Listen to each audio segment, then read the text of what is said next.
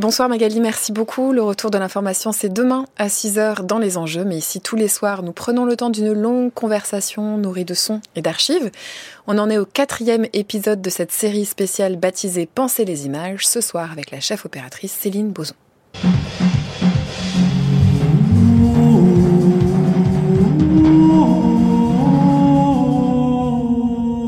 Par les temps qui courent. Il faut des yeux pour voir, certes, et lorsque ses yeux s'ouvrent sur le monde, quelque chose de l'image était déjà mis en place, qui fera ou ne fera pas du sujet qui voit le sujet d'un regard. Marie Richeux.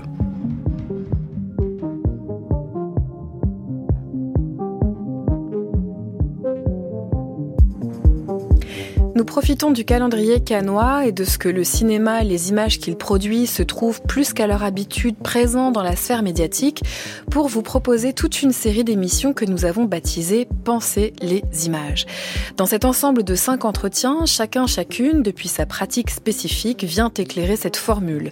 Qui historienne, qui philosophe, qui critique de cinéma ou réalisatrice, a sa façon propre de penser les images et nous la découvrons. Céline Boson, vous êtes la quatrième invitée de notre série, donc en votre qualité de directrice de la photographie. Et avec vous, on se demande, par exemple, comment le cadre d'une image est une façon de la penser, par quelles images nous pouvons inventer des nouvelles puissances d'agir. Est-ce qu'il y a des images qui sont susceptibles plus que d'autres de participer à des combats d'émancipation? Comment la lumière nous aide à chercher une image et peut-être un visage, etc., etc., etc. Vous avez notamment travaillé avec Alain Gomis, Claire Simon, Christophe Cognier ou Blandine Lenoir pour ne prendre que des films récents. On est ravis de vous recevoir. Bonsoir et bienvenue. Merci. Alors, qu'est-ce que vous pensez de ce titre de série d'émissions, euh, série spéciale? Pour nous, c'est pas tout à fait une habitude euh, comme ça de, de nous lancer dans des séries thématiques à, à part les temps qui courent. Alors, penser les images comme ça immédiatement, ça, ça, ça inspire quoi pour vous? Alors moi j'ai un peu réfléchi et je me suis dit qu'en fait finalement plus que de les penser à mon poste, il s'agissait plutôt de les vivre. Euh, voilà, parce que opérateur, c'est un métier très physique, très dans l'engagement et dans le geste. Donc, euh, je rebondirai plutôt sur votre mot euh, agir. Ouais. Euh, c'est pas tellement je pense donc je suis, c'est un peu j'agis donc je suis. Et donc voilà, moi, je, je, je, plus ça va, plus je me rends compte que que, que le geste et une forme de rapport un peu animal au plateau a pris le dessus euh, sur le, la pensée la pensée, c'est celle des metteurs en scène, c'est-à-dire qu'ils posent, euh, il ou elle pose euh, une idée, un scénario. Mais nous, il s'agit de transformer euh, ce qui est de, une matière morte, entre guillemets, des mots, pour la rendre vibrante, émotionnelle, réelle, puissante, présente, je dirais. Mais tout ça, ça est-ce que ça vous enlève forcément le fait de penser les images pendant que vous les faites ou après les avoir fait ou alors en les en les préparant En amont, si si, tout à fait. Je pense qu'il y a, je pense que la, la, pensée est du côté de la préparation, c'est-à-dire euh, effectivement qu'est-ce qu'on regarde, qu'est-ce qu'on se transmet mm. pour rentrer dans l'univers de l'autre, dans le, le, le parce qu'il y a quelque chose de très intime dans les films. En tout cas, moi, dans ceux que j'essaye de choisir, j'essaye d'être avec des gens qui sont sincères dans leurs propres gestes et donc dans leur propre pensée.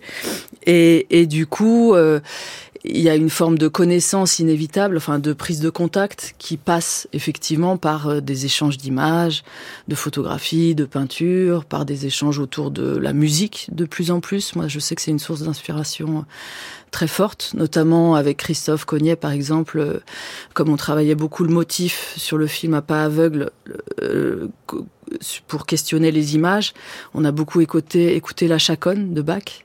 Voilà, donc c'est comment par quel biais arriver à, à, parler de quelque chose qui est quand même très opaque finalement. Ouais, difficile à transmettre. Exactement. On imagine les conversations entre vous, des réalisatrices, des réalisateurs, en amont d'un film.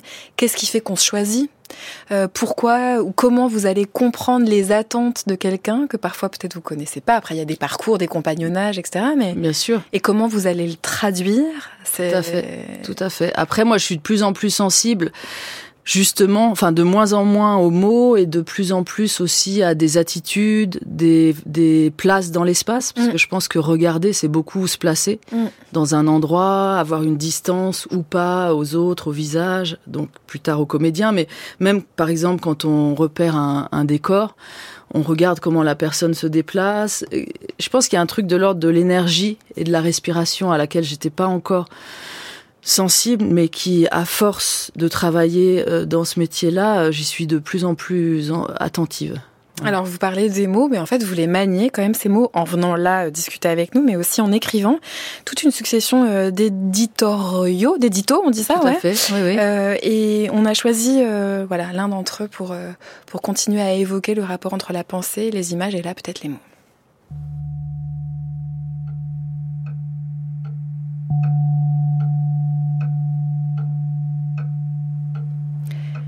Mon fils me dit au téléphone qu'il a eu une récompense parce qu'il était sage. Une étoile par jour et au bout de huit étoiles, une image. Image écran, image refuge, image silence, image récompense. Une image comme un sage. J'ai toujours été sage.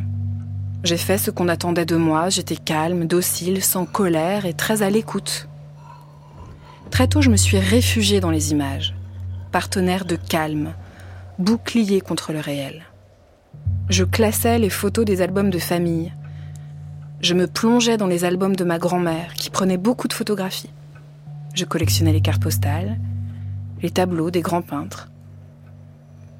Une opératrice se tait. Ce n'est pas elle qui parle. C'est le film, le scénario, la mise en scène, les acteurs. On parle à travers elle, à travers son corps son langage à elle. La colère est dans le corps, l'image dans le terre.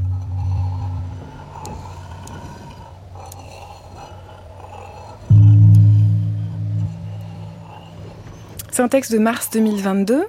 Euh, vous écriviez en tant que coprésidente de l'AFC. C'est quoi l'AFC L'AFC, c'est l'Association française des chefs opérateurs, opératrices. Voilà. Et dans ce texte, euh, c'est très beau. Il me semble que vous dites beaucoup de choses de la manière. Alors, cette semaine, on se demande comment penser les images. Là, on a bien l'impression que vous pensez votre propre fabrique des images et l'endroit où vous vous trouvez dans cette grande fabrique qu'est le, cinéma. Il y a plein de choses. Peut-être la première chose, c'est la récompense, quoi. L'image quand on est sage. Alors, c'est quoi l'idée? C'est peut-être d'essayer de faire des images moins sages avec le temps? Des images moins sages, ouais, c'est une, une belle définition. Euh, des images justes, des images euh, précises, des images euh, euh, originales, parce que je pense qu'en fait la grande question de l'opérateur, c'est pas tant la beauté. Enfin, je pense que l'erreur des débuts, plutôt, c'est de vouloir que ce soit beau. Hmm. Tout à fait. Et, et comme au début, c'est pour ça que je reprenais un peu moi en amont. Au début, on est un peu perdu parce que il y a tellement d'interactions sur un plateau, il y a tellement de choses à regarder, à comprendre, de rapports humains qui jouent, de rapports de force, de rapports d'argent, parce qu'il y a quand même tout un aspect économique du cinéma. Qu'au début, on sait pas trop où on est, et, et, et c'est vrai qu'aujourd'hui, au bout de 20 ans euh, d'expérience, j'ai l'impression de savoir beaucoup mieux euh, ce que je regarde et l'endroit qui m'intéresse, on va dire, les endroits qui m'intéressent. Euh, et c'est là où, où c'est quelque chose finalement de plus plus intuitif et de plus physique. Euh, pardon, je me perds un peu. Du coup, la question initiale? Bah, c'était c'était sur l'idée de faire des images passages. Ah oui, tout à fait, et de chercher un ailleurs, enfin de, mm. chercher à inventer quelque chose qui, alors n'est pas déjà vu. C'est très complexe parce qu'évidemment, on est dans surtout une époque où moi j'ai l'impression que les images sont tellement, mais tellement en nombre. Enfin, il y a une entre euh, les, images d'internet, les portables, les, les, les plateformes. Enfin, moi, j'ai l'impression qu'aujourd'hui, se positionner par rapport à l'image, c'est aussi euh, presque en faire moins, bizarrement. ouais, bah, ça, ça revient à des choses qu'on disait avec Nicole Brennès dans l'épisode 2 de cette série, à savoir pour elle, d'emblée, penser les images, c'était euh, ou bien en faire moins, suspendre la production, euh, regarder une image noire, ou alors en faire d'autres. Il était beaucoup question de ça. Tout à fait. Fabriquer des images qui soient autres que les images qui sont dominantes et envahissantes, quoi. Complètement. Alors ça, pour moi, c'est très très lié quand même à, l'arrivée des plateformes et des séries. Alors moi, je suis pas du tout spectatrice de ça parce que je c'est vrai que moi j'ai l'impression que c'est un peu comme si on me donnait un bonbon, il y a un côté sucre, c'est-à-dire que c'est tellement euh, addictif et excitant que du coup, effectivement, moi j'ai passé quand même, il fut un temps où j'ai passé des soirées à en regarder, mais je, le temps passait justement à 100 000 à l'heure et en fait on s'arrête sur rien, il y a rien qui reste. Et c'est vrai que moi je suis venue au cinéma pour des films euh, qui résonnent, enfin qui, qui, qui ont un écho chez soi et qui et dont les images. Alors évidemment je pense à Tarkovsky parce que c'est tellement le maître là-dedans d'images qui résonnent euh, longtemps après avoir vu les films longtemps et parce que elles prennent leur temps. Hmm. Enfin voilà, pour moi tout est très lié, c'est-à-dire que euh, moi le cinéma par lequel je suis venue au cinéma et que je continue à aimer, c'est aussi un cinéma qui prend le temps de regarder, qui prend le temps de s'arrêter sur les choses. Évidemment, ça n'évite pas les accélérations. Enfin, ça n'empêche pas des accélérations. Ça ne veut pas dire que c'est la lenteur. C'est pas la lenteur, mais c'est en tout cas l'idée de peut-être regarder différemment à côté de ce qu'on voudrait de nous, enfin de ce qu'on attend de nous, voilà, d'essayer d'inventer quelque chose. Alors évidemment, c'est très présomptueux. Je ne sais pas si au final on y arrive, mais en tout cas, effectivement, c'est ce qui m'intéresse. Et alors comment on fait ça alors comment on fait ça? En allant vers des gens justement euh, chez qui on sent et une sensibilité euh, commune et une approche euh, du même ordre, et avec qui l'envie d'inventer et l'envie de chercher autre chose est là. Hmm. Vous avez travaillé avec Claire Simon sur un film qui s'appelle Vous ne désirez que moi. Elle va parler du cadre, qui est une question justement. Ce cadre comme possibilité de penser les images et puis le faire ou ne pas le faire. Elle, elle, le fait. C'est mon rapport euh, physique avec les gens que je filme. C'est un rapport très physique, la caméra. C'est vraiment, c'est d'être avec eux dans le même moment, de faire les choix, d'être le premier spectateur, de, choisir euh, euh, de façon très instinctive, sans avoir à, à, défendre devant quelqu'un d'autre les choix que je fais. Du coup, je suis moins obligée de, de commenter, de dire c'était bien, c'était pas bien, etc. Parce qu'on fait la chose ensemble et on travaille, euh, on, on, on, fait le, on fait la scène ensemble et c'est et c'est une chose que j'aime beaucoup. Et puis euh, euh voilà, j'aime beaucoup filmer. Je euh, j'ai pas appris euh, traditionnellement, donc je suis maladroite mais euh, j'ai beaucoup de, de plaisir à, à, filmer les gens et les paysages et les corps. Et voilà, c'est une chose que. Et puis, dernière chose, quand on est une femme, c'est le seul moyen que j'ai trouvé, moi, pour avoir le pouvoir. La réalisatrice Claire Simon au micro de Mathilde Wagman pour une masterclass, c'était diffusé sur France Culture en 2019. Euh, elle dit bien qu'elle fait le cadre. Alors euh, comment ça se passe? Déjà, est-ce que vous vous le faites partout ailleurs? Comment comment ça se passe quand un, réalisateur ou une réalisatrice choisit de le faire? Et comment est-ce que ça permet de penser peut-être un peu différemment les images selon qu'on cadre ou pas, Céline Boson? Alors, en l'occurrence, pour Claire euh, Simon, moi, elle m'avait proposé les bureaux de Dieu il y a très longtemps. Donc, euh, et déjà à l'époque, moi, je l'avais eu comme professeur à la Fémis. Qui est un film hein, de Claire Simon. Oui, pardon.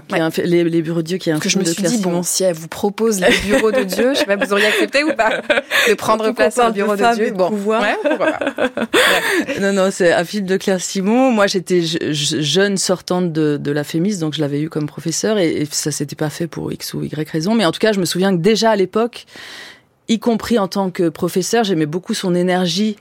Et là aussi, c'est quelqu'un de très physique, Claire. Mm. C'est sa manière de bouger, de parler, les mains, enfin. Et donc moi, j'étais très curieuse de la voir au travail, et en l'occurrence au travail.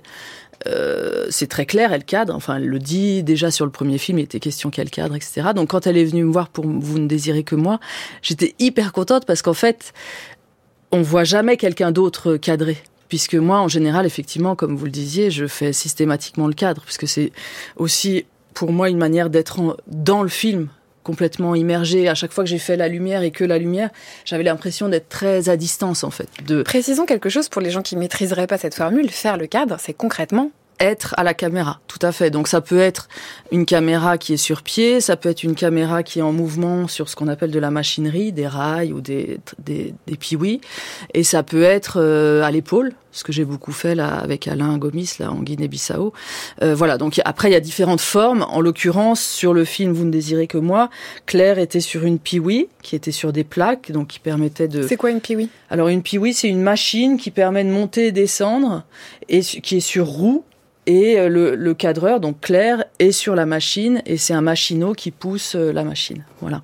Euh, ce qui lui permettait en fait de s'avancer, par exemple, vers Emmanuel, puis de se retourner vers Swan, de revenir vers Swan, de panoter. C'était un mélange de panneaux et de mouvements en fait, de caméra, les deux entretiens. Et après, moi, il y a un moment du film en préparation où je lui ai dit, mais finalement, est-ce que j'ai vraiment une place? Pourquoi je suis là? Qu'est-ce que tu attends de moi? Qu'est-ce que tu attends de moi? Et puis, en l'occurrence, économiquement, la mise en œuvre de la lumière était assez chère parce qu'on était au troisième étage d'une maison euh, dans le Vexin, je crois. Donc il fallait des tours. Enfin, tout d'un coup, ça devenait. J'avais l'impression que ça pesait sur le film, peut-être de manière pas très juste ou pas.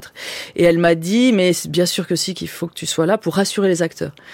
Et je trouvais ça très joli et, en même temps très vrai. C'est-à-dire que je pense que la lumière euh, a un côté un peu cocon, caresse, enfin, et puis c'est vrai qu'on les regarde beaucoup. Alors moi, souvent, il y a même une sorte de gêne, parce que c'est tellement insistant comme regard, le regard de l'opérateur sur un acteur, que des fois, des fois, ça peut être un peu limite, mais c'est très, on regarde vraiment non seulement droit dans les yeux, mais longtemps, ce que dans la vie, on fait moins, quand même, par euh, pudeur. Hmm. Et donc, euh, une fois qu'elle m'a dit ça, ça m'a complètement libérée. Et vraiment, sur ce film, je n'ai fait que la lumière. Alors, ce qui était très particulier, c'est que euh, il fallait jouer avec la lumière naturelle. On était plein sud, donc j'avais tout un système de toits lumineux, de plafonds lumineux, dont je gérais les niveaux euh, avec un, iPad. Et puis, je changeais le diaph en permanence avec un moteur de. Enfin bref. Donc la, mise en œuvre était assez complexe en fait. Ça se voit pas, enfin j'espère, euh, mais mm, le résultat paraît simple. Enfin encore une fois j'espère, mais euh, la mise en œuvre était assez complexe et j'étais très heureuse de la voir euh, en acte. Alors justement là, pour penser ces images là, c'est un dialogue avec la réalisatrice et vous vous donnez des lignes directrices. Vous vous pensez des lumières, vous vous dites on veut que ce soit une lumière qui contre la lumière naturelle, qui la suive. Comment ça se passe en l'occurrence, c'était vraiment qu'ils la suivent. Et puis surtout, il y avait un enjeu de temporalité parce que comme Marguerite Duras était censée être au rez-de-chaussée et un peu insistante sur le côté bon là, ça y est, c'est fini, c'est moi qui contrôle ce qui se hein, passe dans ma maison. C'est Yann Andrea qui s'entretient avec une journaliste sur son histoire de d'amour ou d'emprise. Chacun choisira. Voilà. Avec Marguerite Duras. Tout à fait. Et du coup, la présence de Marguerite Duras nécessitait une temporalité du film et notamment de la fin des entretiens qui obligeait à aller de plus en plus vers le soir, voire la nuit, parce que l'idée c'est qu'on est un peu en hiver et qu'à 18 h elle met la pression pour que ça s'arrête, Marguerite, de l'étage d'en dessous.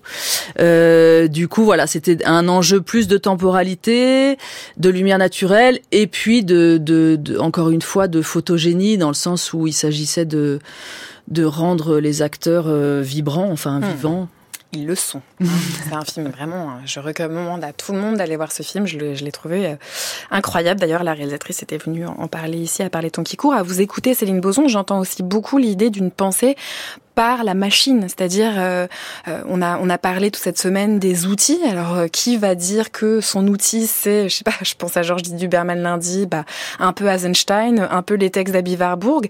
Là, j'entends aussi que vos outils pour les penser, c'est concrètement les machines. Tout à fait. Que ce soit les machines euh, qui permettent de cadrer ou les machines, euh, à savoir euh, un moteur de poing, la lumière, quel outil, pour quel. Donc moi, c'est ce que j'aime beaucoup dans ce métier, c'est que c'est un mélange de pensée, parce que quand même, objectivement, il y, en a, sur le chemin. Quand même, Oui, oui, oui, bien sûr, bien sûr, et d'artisanal.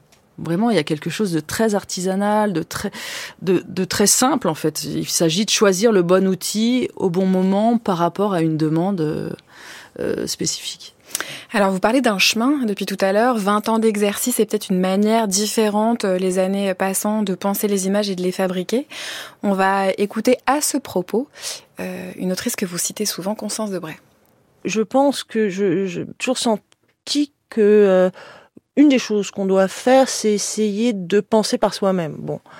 Euh, on ne fait que tendre à ça et, on échoue toujours, mais peut-être qu'on s'améliore. Euh, et penser par soi-même, c'est trouver sa propre loi, oui. Euh, et donc, quant à ce qu'on pense, mais aussi quant à ce qu'on fait, et je suis toujours frappée, mais moi j'ai mis du temps à, à, exercer, disons, ce pouvoir. Mais je pense qu'on a un grand pouvoir de se dégager des, euh, à la fois des pensées toutes faites et des gestes que nous commanderait les autres ou la société, ou quel qu'il soit.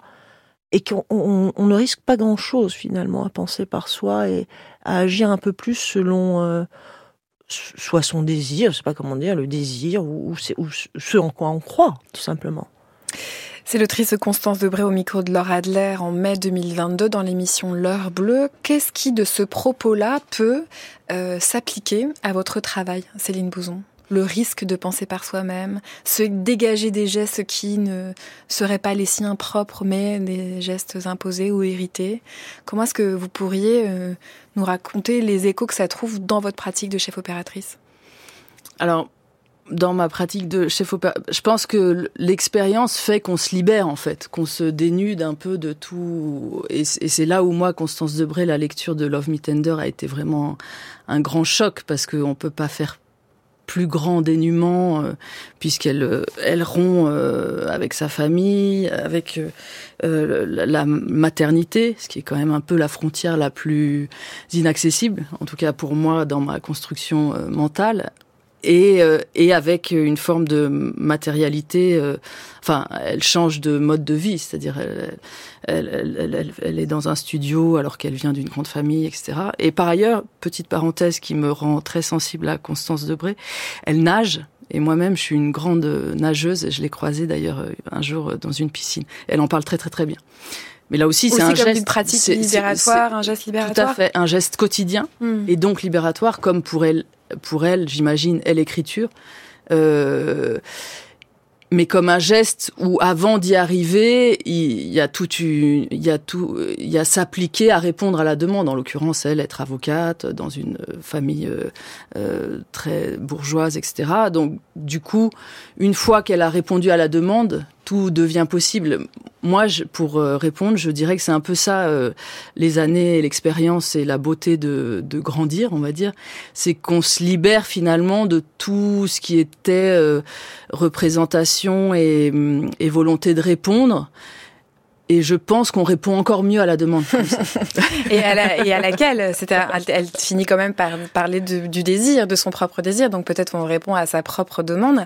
Comment ça s'illustre quand on parle de fabriquer du cinéma? Ça veut dire alors ça s'illustre dans le rapport aux acteurs, par exemple. C'est-à-dire que quand, quand je parle de photogénie, de cocon, de lumière, etc. Euh, je, je pense qu'aujourd'hui je suis aussi sensible, voire plus à l'interaction entre la caméra et un visage euh, qu'à ce que me demande la mise en scène. C'est-à-dire que tout d'un coup, les acteurs prennent une place euh, immense dans mon métier euh, qu'ils n'avaient pas avant. Parce que là aussi, il y a une circulation de désir, de, de curiosité, de, de rapport à la peau, à la, à la à la, à la beauté. En l'occurrence, là, là, là, pour le coup, j'assume euh, la, beauté et la photogénie du côté des visages. Mais que vous vous autorisiez moins au début de votre carrière de chef-op?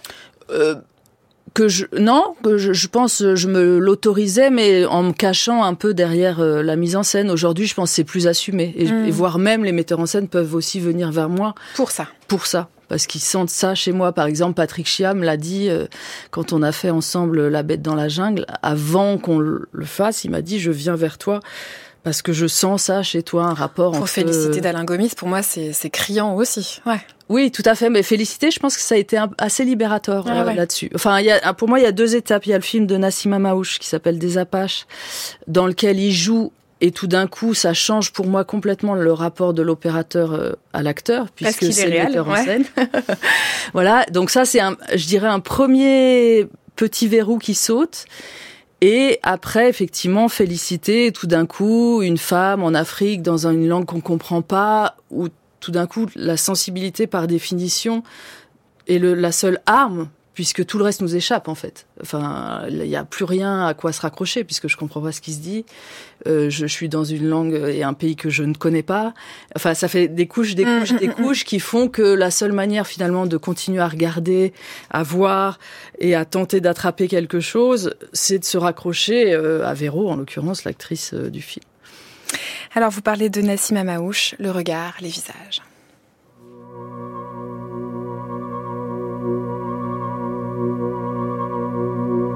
Et puis euh, un visage, euh, une photo comme ça de, de ma grand-mère dans le salon de mes parents qui, qui ressemblait euh, Enfin, pour moi, c'était toujours un peu le mythe d'une Cheyenne comme ça avec ses tatouages et, son visage comme ça très très fascinant. Je me suis toujours trouvé un peu j'ai toujours été assez troublé par ce visage, de se sentir à la fois si proche et si éloigné de de ce visage.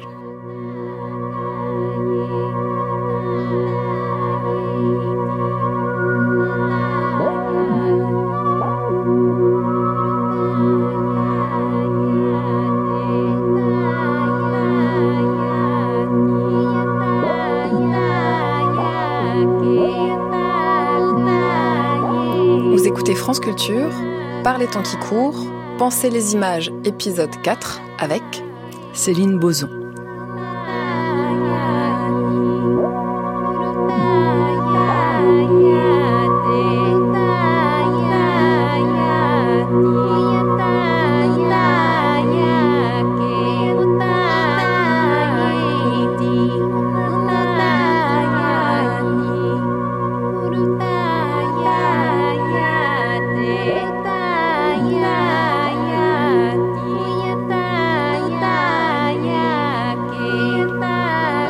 En 1990, je suis partie avec un copain qui s'appelait Ulysse à Auschwitz.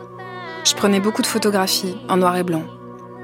Je me souviens d'une sorte d'angoisse qui me saisissait à chaque fois que je voyais la photographie d'un visage, exposé dans les salles du mémorial comme si j'y cherchais quelque chose.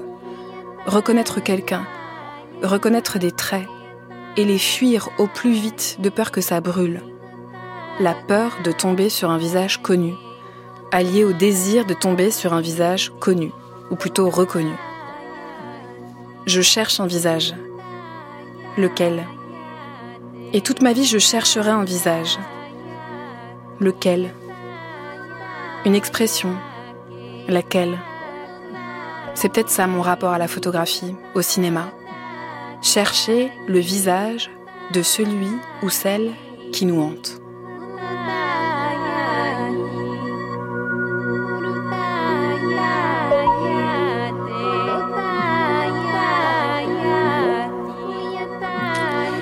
Céline Boson entendait la voix du réalisateur Nassim Amaouche parler du visage de sa grand-mère comme euh, étant un souvenir déclencheur de l'écriture d'un film.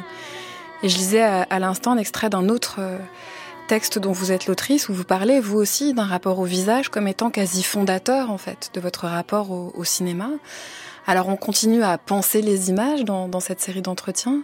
Euh, est-ce que le temps, on a beaucoup parlé aussi du temps qui passe, permet de savoir ce qu'on fait là? Et est-ce que c'est intéressant euh, de penser sa place? Est-ce que ça bouge la pratique, par exemple? Une fois que vous avez mis le doigt là-dessus, par exemple, est-ce que ça a changé votre façon de faire? Hum, Ça l'a affirmé ça l'a. Euh, je pense que là où il y avait une forme de timidité, encore une fois, quand je dis souvent on dit les opérateurs sont des gens de l'ombre, etc. C'est vrai que le, fait même d'écrire des éditos, par exemple, euh, oblige à dire je. Et enfin, en tout cas, moi, je l'ai pris comme ça, comme un jeu, j'ai eu, mais aussi comme un parler en son nom. Et, du coup, je me suis un peu obligée à, me confronter à la question de de quoi j'ai envie de parler, qu'est-ce que j'ai envie de dire aujourd'hui, qu'est-ce qui m'anime, qu'est-ce qui m'intéresse. Et c'est vrai que sur le chemin de l'écriture, en l'occurrence, euh, on, affirme un endroit de soi euh, de, de, plus en plus fort. Et encore une fois, je pense que l'expérience d'opératrice, c'est aussi ça, c'est c'est assumer cet endroit-là de plus de, j'allais dire de mieux en mieux. Je sais pas, pour le coup, c'est pas à moi d'en juger, mais en tout cas de manière plus franche. Hmm. Oui, parce que finalement, il n'y a rien de plus singulier qu'un regard. Et que c'est ça dont vous usez à chaque fois que vous êtes sur un plateau. Oui, tout à fait. Mais disons que avant, il y a l'idée de se fondre dans le regard de l'autre.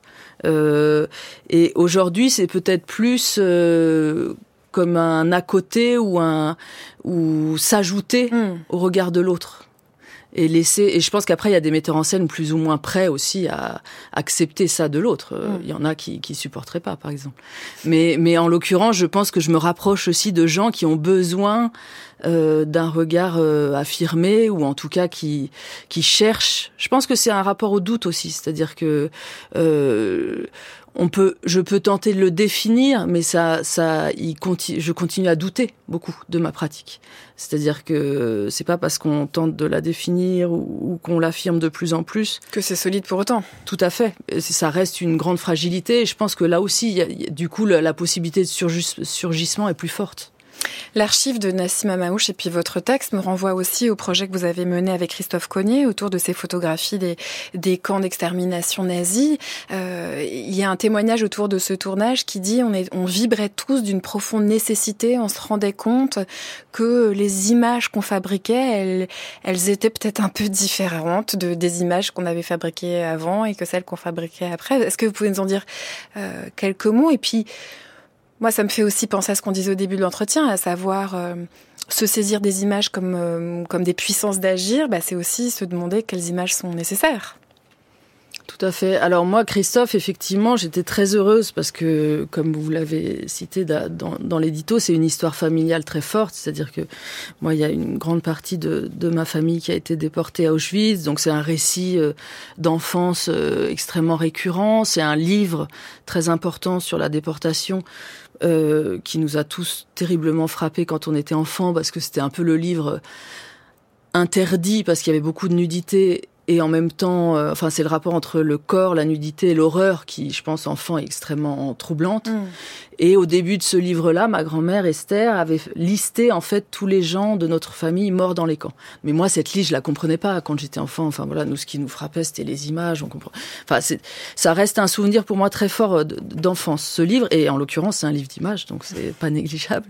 Euh, et, euh, et du coup, le fait tout d'un coup de parler avec Christophe de de, de, ce sujet-là, de, photos prises par des déportés dans les camps et tout. J'étais très heureuse de revenir justement, on va dire, sur les lieux.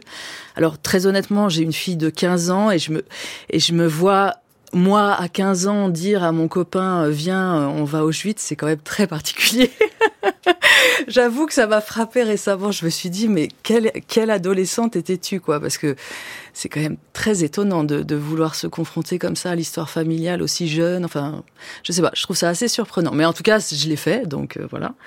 Et par ailleurs, moi, j'étais à l'époque aussi très adoratrice, et je le suis toujours, d'un film de Tarkovsky qui s'appelle Andrei Roublev et vraiment, pour moi, c'est une expérience. Enfin, c'est très très fondateur ce film. Est-ce que vous pouvez en dire quelques mots? C'est un film que j'ai découvert très jeune. Pour moi, c'est pour ça que je le lis à, Auschwitz. C'est étrange, mais c'est juste une question de calendrier et de temporalité. C'est-à-dire, c'est des films. C'est un film que j'ai vu quand j'avais cet âge-là, 14-15 ans. Et vraiment, ça a été un choc absolu. C'est-à-dire, euh, j'avais l'impression de d'un monde qui s'ouvre. Euh, de par les images, mais je pense aujourd'hui, parce que je l'ai revu depuis quand même un certain nombre de fois, euh, dans un rapport euh, au mystique presque. Je pense qu'il y a dans un rapport au mystère, dans un rapport à ce personnage par exemple de femme muette, euh, où tout d'un coup se, il forme une sorte de couple complètement improbable suite à suite à une guerre, enfin un moment très violent de, de massacre d'une église, etc., avec les massacres des icônes. Enfin, je sais pas. Ça a défini un, un rapport pour moi euh, à l'art et puis jusqu'à cette scène euh, absolument sublime de la cloche là. De... Mais là aussi, c'est marrant. Euh, tout d'un coup, en vous parlant, je me rends compte que donc le jeune homme qui fabrique la cloche d'un savoir qu'il a hérité de son père, mais il est quand même très très jeune, ce garçon. Et la scène dure très très longtemps et il y a ce suspense de est-ce que la cloche va sonner, sonner correctement. Mais là aussi, c'est très concret en fait. C'est du métal. C'est c'est c'est c'est une c'est de la fabrication, c'est de la terre. Mmh. C'est c'est et et tout d'un coup, le, son sourire et son contentement, son plaisir euh, au moment où ça sonne, j'étais émue aux larmes. Quoi. Vraiment, c'est pour moi, c'est une scène vraiment très très importante. Donc je sais pas, il y a beaucoup de choses dans ce film. Il y a la douleur, il y a la souffrance, il y a il y a l'amour, il y a le silence, il y a le, la peur. Enfin, je sais pas. En tout cas, euh, en tout cas, voilà, j'étais quand même une, une adolescente un peu austère. Vous avez parlé ou curieuse ou curieuse, oui, oui. Vous avez parlé de la littérature chez Constance Debré comme étant voilà une des lectures fondatrices. Des lectures fondatrices. On va parler d'un texte théorique pour terminer. C'est Philippe Descola et les formes du visible.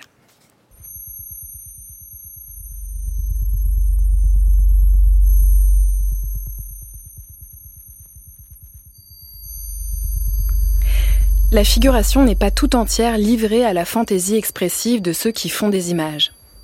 On ne figure que ce que l'on perçoit ou imagine. Et l'on imagine et ne perçoit que ce que l'habitude nous a enseigné à discerner. Le chemin visuel que nous traçons spontanément dans les plis du monde dépend de notre appartenance à l'une des quatre régions de l'archipel ontologique, animisme, naturalisme, totémisme ou analogisme. Chacune de ces régions correspond à une façon de concevoir l'ossature et le mobilier du monde, d'en percevoir les continuités et les discontinuités, notamment les diverses lignes de partage entre humains et non-humains. Masque Yupik d'Alaska, peinture sur écorce aborigène, paysage miniature de la dynastie des Song, tableau d'intérieur hollandais du XVIIe siècle. Parce qu'elle montre ou omet de montrer une image, révèle un schème figuratif particulier, repérable par les moyens formels dont elle use, et par le dispositif grâce auquel elle pourra libérer sa puissance d'agir.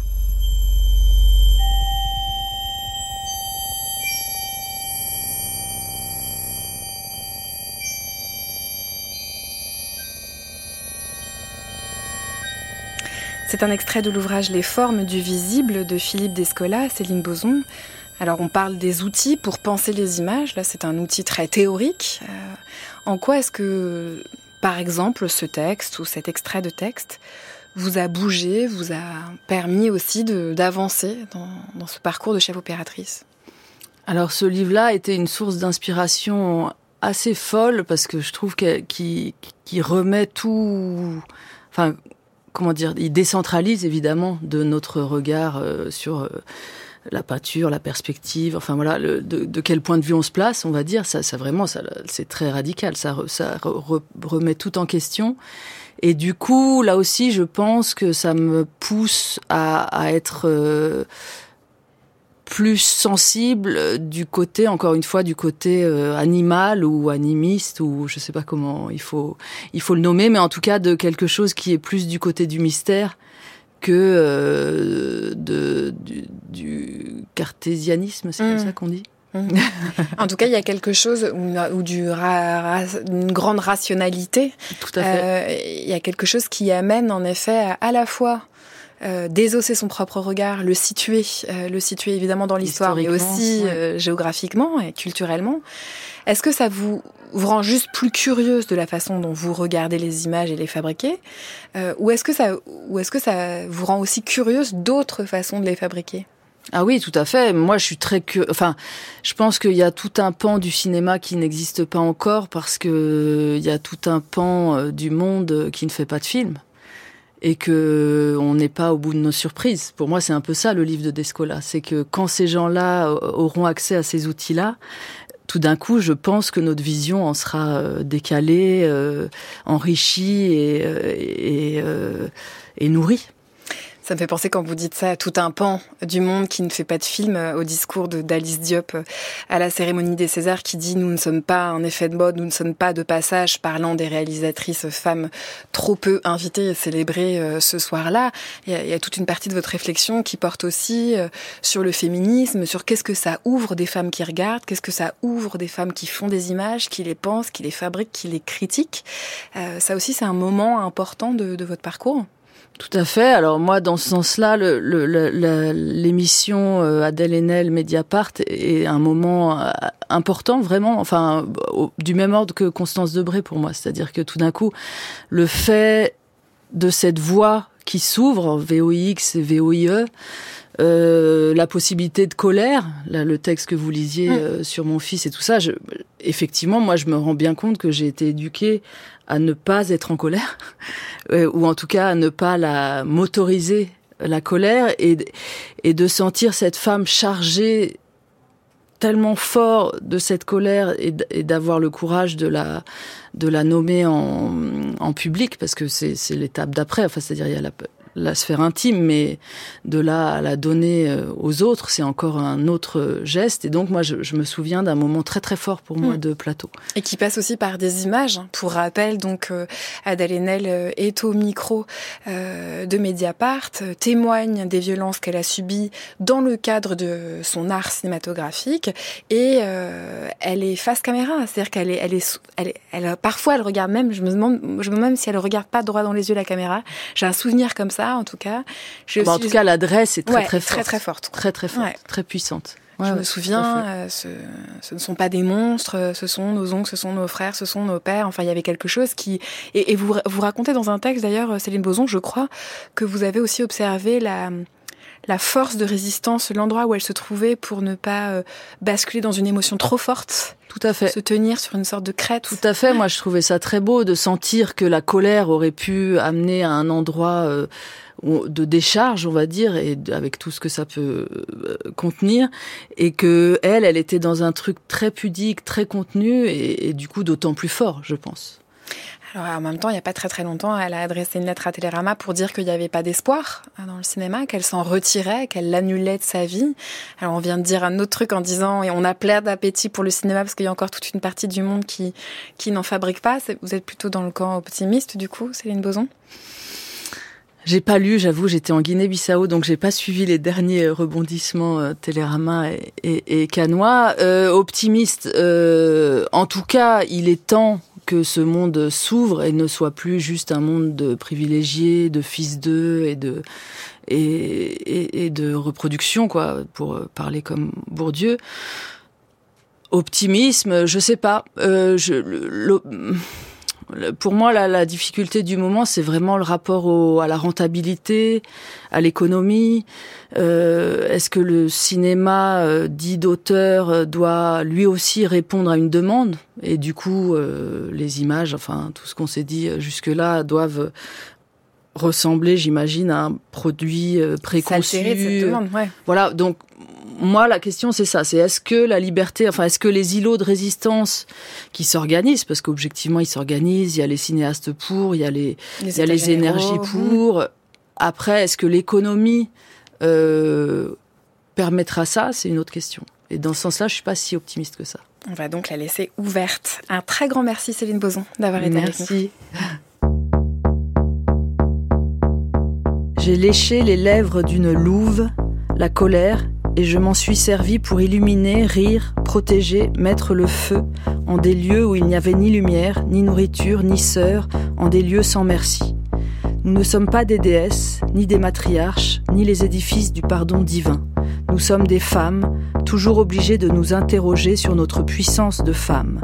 Nous avons appris à utiliser la colère comme on utilise la chair morte des animaux et blessés, maltraités, en nous transformant, nous avons survécu et grandi. Audre Lord.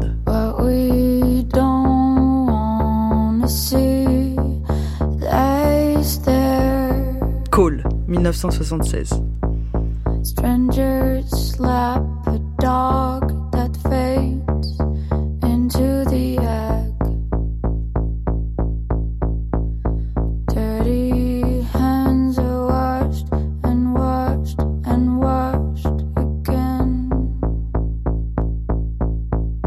Sleep, oh, sleep.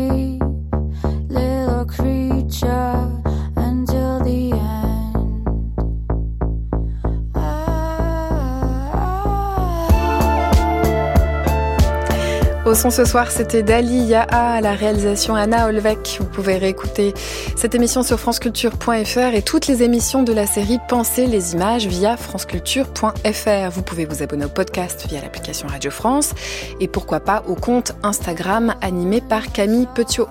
Un grand merci à toute l'équipe de Parler Temps qui court, Mathilde Wagman, Jeanne Aléos, Marianne Chassor et Camille Petiot. Très belle soirée à toutes et à tous sur Culture.